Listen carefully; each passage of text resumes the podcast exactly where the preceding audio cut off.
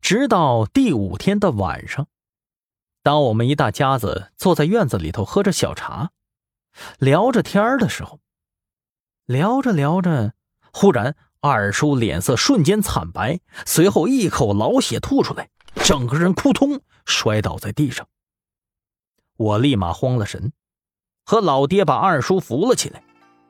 十三，快去找马老头，快！我爹大喊。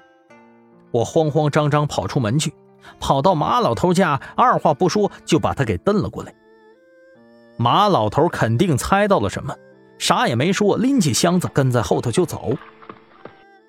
等进了院子以后，马老头一看二叔这样子，急忙过来把脉，一搭手，表情凝重，而后起身，摇了摇头：“没救了，恐怕……”撑不过今天晚上了。虽然我早就有心理准备，但是一时之间还是无法接受这个现实，整个人呆愣在原地。我急了，马老头，你你你再试一下呀，指不定还有救呢。马老头仍然摇头。哎，十三。我知道你的心情，但是你二叔这病可不是一年两年了，而是长时间积累下来的，没法治了。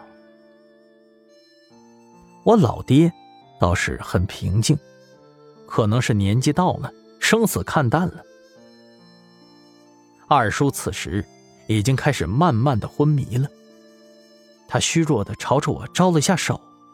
我急忙走到跟前，蹲了下来。十三，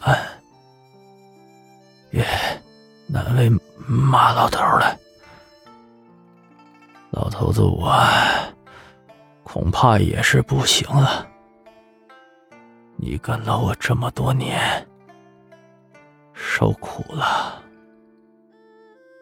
二叔此时的语气竟然松了下来。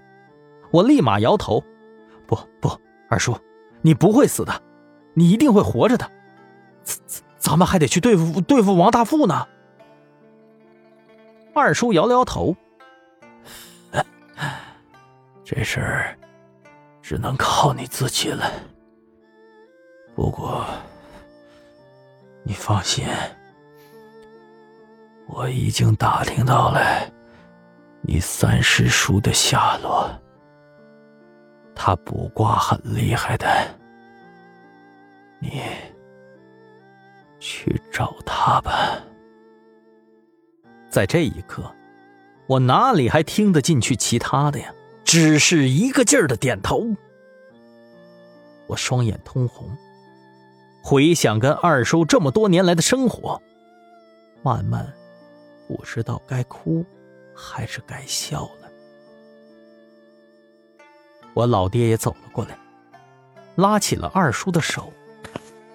他们两兄弟的手，终于握在了一起。